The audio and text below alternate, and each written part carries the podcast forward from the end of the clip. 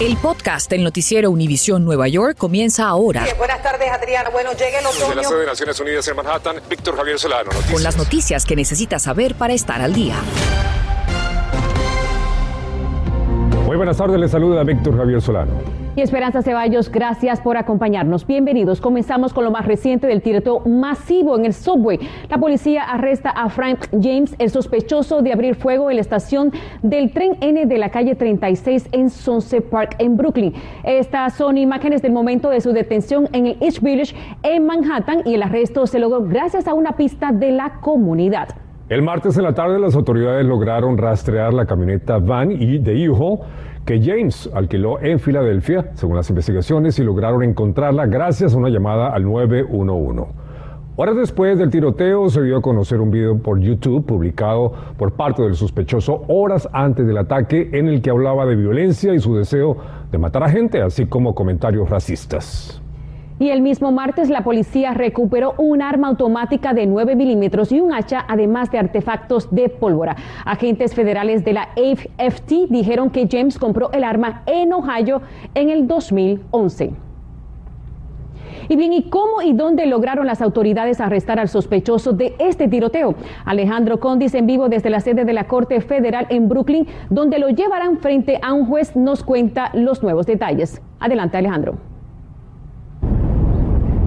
Esperanza, tras 30 horas de cacería, las autoridades confirmaron en la tarde de hoy que gracias a una llamada pudieron localizar al sospechoso Frank James de 62 años en la zona de East Village en Manhattan y que pudieron encontrarlo y sin resistencia alguna se habría entregado a las autoridades. Hay video que le vamos a mostrar que precisamente muestra ese momento. Él va a enfrentar dos cargos fundamentales federales aquí en esta corte de Brooklyn. Número uno, haber utilizado un arma peligrosa para causar muerte y también heridas en el transporte público y además haber transportado ese armamento entre diferentes estados, en este caso entre Pennsylvania, New Jersey y Nueva York. De ser encontrado culpable de estos cargos podría enfrentar cadena perpetua, es decir, toda su vida la pasaría en la cárcel. En esa acusación también se detallan datos que no conocíamos hasta este momento que confirman que esto había sido muy premeditado. Por ejemplo, la camioneta Buhul había sido eh, alquilada la semana pasada y que además Además, este sujeto, entre otras cuestiones, tenía también un almacén aquí en la ciudad de Nueva York donde tenía más armamento. Pero todos esos detalles de ese almacén que tenía aquí en la ciudad de Nueva York se lo daremos esta noche a las 11. Yo soy Alejandro Condis, continúen con más. Bueno, y es que la violencia parece estar definitivamente fuera de control en la ciudad de Nueva York. Luego de ese tiroteo masivo, se registraron otros cinco hechos violentos con armas de fuego, en su mayoría, que han dejado al menos tres personas muertas. Gary Merson cuestionó a la gobernadora Hochul sobre los esfuerzos adicionales disponibles para detener esta tendencia. Un hecho tras otro intranquiliza a la ciudad de Nueva York. Tras ver un incremento alarmante en la violencia con armas, a tres semanas de asumir el puesto, Eric Adams lanzó su programa Guía Antiviolencia el 24 de enero, con el que pretende acabar con el crimen. Una semana más tarde se reunió con los fiscales de los cinco condados para pasar balance a sus funciones. Al día siguiente, el presidente Biden visitó a Adams en New York para hablar sobre el tema y ofrecer colaboración federal. El 17 de marzo, Adams lanzó el rescatado programa de la Unidad Anticrimen en 34 cuatro cuarteles de la ciudad, hicimos innumerables esfuerzos por preguntarle directamente al alcalde sobre acciones inmediatas, pero su agenda estaba llena. Sin embargo, dijo a la cadena CNN que ordenó al vicealcalde de Seguridad Pública examinar nuevas tecnologías para detectar armas en el subway. Él tiene que estar más rápido en las situaciones que están pasando porque cada vez que pasa algo en los trenes, Nunca, la policía nunca está ahí. Después del tiroteo masivo la mañana de este martes en Sunset Park, que dejó 10 personas baleadas en la estación de subway, ocurrió otro en el sector Bed-Stuy de ese mismo condado, dejando tres heridos a las 4.30 de la tarde. Mientras en el Bronx, a las 7.43 de la noche, de tres personas baleadas, uno de 22 años murió. Una hora más tarde, también una mujer de 23 años fue asesinada de bala dentro de su carro en el sector Mount Eden. Y en otro incidente, donde cuatro resultaron heridos, también hubo un muerto de 21 años en Allerton. A la una de la mañana del miércoles, dos jóvenes de 19 y 20 años fueron apuñalados en una estación de subway en Harlem, a pesar de haberse incrementado la presencia policial por el incidente de Brooklyn. En ese escenario, la gobernadora Hochul hizo una promesa, pero la perseguimos hasta una actividad de Queens para pedirle más detalles. Gobernadora, ayer usted dijo que podía proveer cualquier recurso que la ciudad necesite para pelear contra lo que llamó esta locura de violencia con armas. ¿Puede especificarnos de qué hablaba? Más expertos con táctica para integrarse a las fuerzas locales. Aunque ya creamos el grupo de trabajo con nueve estados y ciudades, se puede mejorar la acción de la policía, bomberos y MTA. Adams insistió en darle la razón al presidente Biden de que se necesita un nuevo jefe en la Agencia de Alcohol, Tabaco y Armas que ayuda a detener la entrada de armas ilegales a los estados que más luchan contra esa amenaza. Gary Merson, Noticias Univisión 41. La familia del sospechoso del tiroteo masivo en el subway ha dicho que el hombre tenía un historial de salud mental. Y Damaris Díaz conversó con el director médico de salud mental de la ciudad de Nueva York, quien dice que algunos factores pueden complicar el estado de una persona que padece de trastornos mentales. Señor alcalde, soy víctima de tu programa de salud mental. Estoy lleno de odio, lleno de rabia y lleno de amargura. Esas fueron solo algunas de las palabras que usó Frank James en su cuenta de YouTube que demostraban un desequilibrio en su salud mental. Pero a pesar de las señales que compartía en la web y el peligro que pudo haber demostrado ante sus familiares y amigos, el sujeto de 62 años, quien es el principal sospechoso del ataque en el metro de Nueva York este martes, andaba libremente por las calles de nuestros vecindarios para abordar el tema de la salud mental que ha sido protagonista desde que llegó la pandemia del coronavirus, nuestro equipo de noticias Univisión 41 llegó hasta Queens para conversar con el doctor Pablo Sadler, el director del Departamento de Salud Mental de Nueva York, quien no ha tratado al sujeto. Cuando tenemos gente que puede tener alguna vulnerabilidad, que puede tener alguna debilidad biológica en el sentido de que hay algún potencial para algún problema, después se combina con un medio ambiente que pone presión y ahí se puede expresar el problema. Doctor, ¿podemos actuar nosotros en nombre de una persona que sufre de trastornos mentales y que pueda ser un peligro para él mismo o para la sociedad?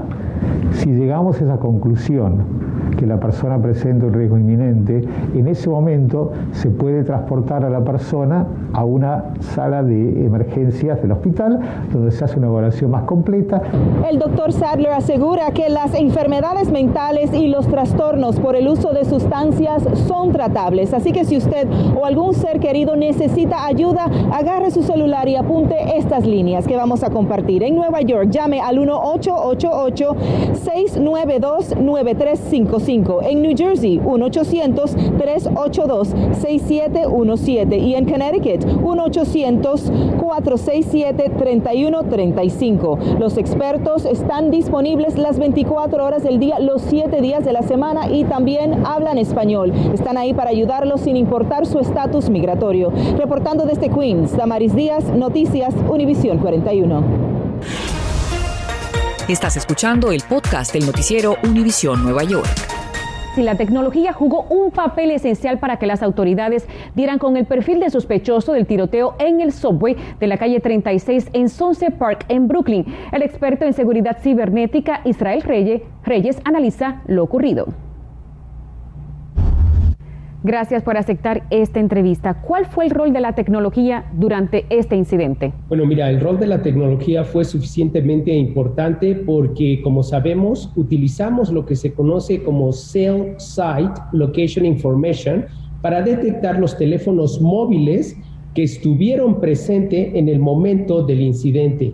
A través de estas tecnologías podemos hacer monitoreo en tiempo real y sacar unos análisis de criminalística y de probabilidad para hacer correlación y ver precisamente red de vínculos de las personas que estuvieron en ese momento, en ese lugar. ¿Qué métodos utilizaron las autoridades para rastrear y localizar a este individuo? Una vez que tú tienes el acceso a la información, que se le conoce como Historical Cell Site Data, tú vas monitoreando el dispositivo a ver en dónde está y en dónde se está conectando a través de las ubicaciones GPS y por eso fue relativamente fácil encontrar a este criminal. Este individuo había publicado varios videos en su canal de YouTube diciendo que quería asesinar a personas. ¿Hay alguna manera de las autoridades identificar estas palabras claves para dar y alertar a la población para evitar este tipo de situaciones? Ahorita las law enforcement agencies tienen, no tienen el, el recurso suficiente para darle seguimiento a estos casos y es precisamente el costo a la sociedad. Claro que existe la tecnología para monitorear esta actividad y este comportamiento en las redes sociales y aquí es donde tristemente fallaron las agencias de inteligencia para prevenir este hecho terrible. Muchísimas gracias por conversar con nosotros. Estamos en el Jardín Botánico de Queens, uno de los lugares de la ciudad de Nueva York donde se hace compostaje. Vamos a ver cómo exactamente se hace y cómo usted puede participar.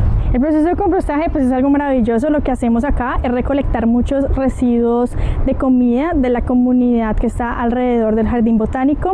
Luego venimos y lo mezclamos con también residuos de jardinería de aquí del jardín y manipulamos el proceso por alrededor de 6-7 meses para llegar finalmente al abono. Y durante este plazo hay varios pasos que seguir. Tenemos cinco aspectos importantes para hacer el abono. Uno de ellos es nuestra fuente de nitrógeno, que son efectivamente nuestros residuos orgánicos, los residuos de comida que recolectamos acá.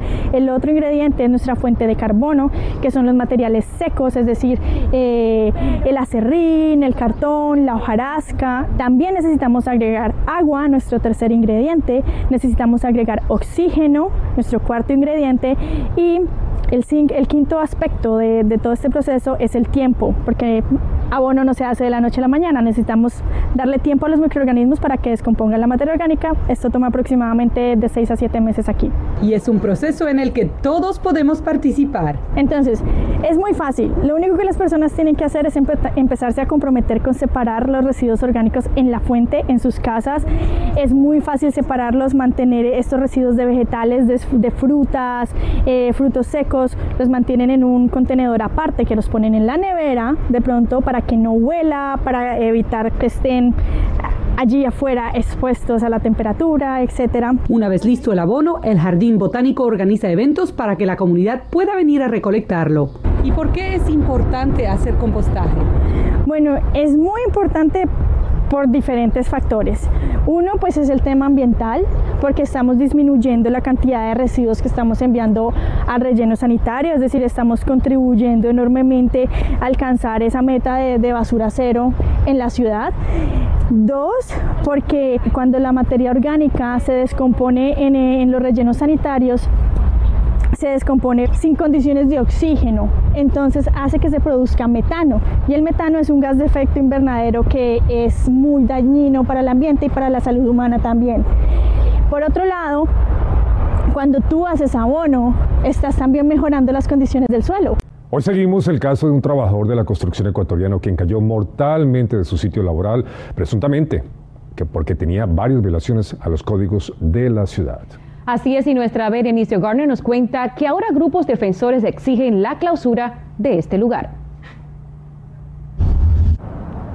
Exactamente, aunque el accidente fue en Queens, hemos llegado hasta este humilde hogar en Newark.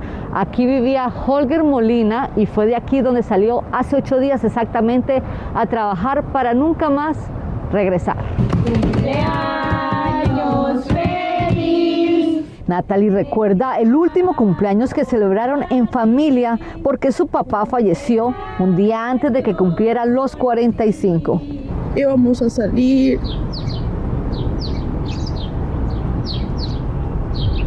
Pero no.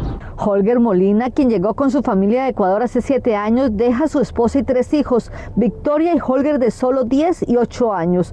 Su hija mayor no lo puede creer. Dejó toda una familia que dependía de él y la gente para la que él trabajaba no ha tenido la delicadeza de decir lo siento, ¿sabes? Hubo un trabajador herido en ese mismo proyecto que no eh, reportaron. Por eso la organización NICE cree que es hora de que el Departamento de Edificios tome cartas en este asunto. Nosotros estamos demandando que, que cierren, que cancelen este proyecto que obviamente no pudo asegurar la vida de sus trabajadores. Al parecer, Holger cayó por el hueco de un elevador de este edificio. Yo quiero pedir justicia para mi papá porque lo que pasó, eso fue una negligencia laboral. Para eso llegamos hasta la organización New Labor, ¿Cómo podemos ayudar a esta familia que ha perdido a la persona que ganaba el sustento de ellos? Lo primero es estar presente con la familia en Ponte para recordarle que no están solos. Podemos hacer las conexiones legales, conectarse con las, eh, los consulados que pueden eh, brindar apoyo. Hola Natalie, es Berenice de Univisión. De inmediato le llamamos y concretaron una visita para ayudarles. Puede apoyar. Lamentablemente no son los únicos. El año pasado esta organización contó 57 trabajadores de New Jersey que fallecieron en su lugar de trabajo. Tu papá no es una estadística más, es... Mi papá es mi papá. El entierro está programado para este viernes. New Labor está buscando recursos para ayudarle con estos gastos. Esta organización también está promoviendo la iniciativa Dale, que buscaría darles un estatus migratorio a familias de trabajadores caídos como esta.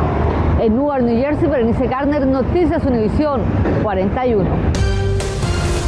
Gracias por escuchar el podcast del noticiero Univisión Nueva York. Puedes descubrir otros podcasts de Univision en la aplicación de Euforia o en univision.com diagonal podcasts.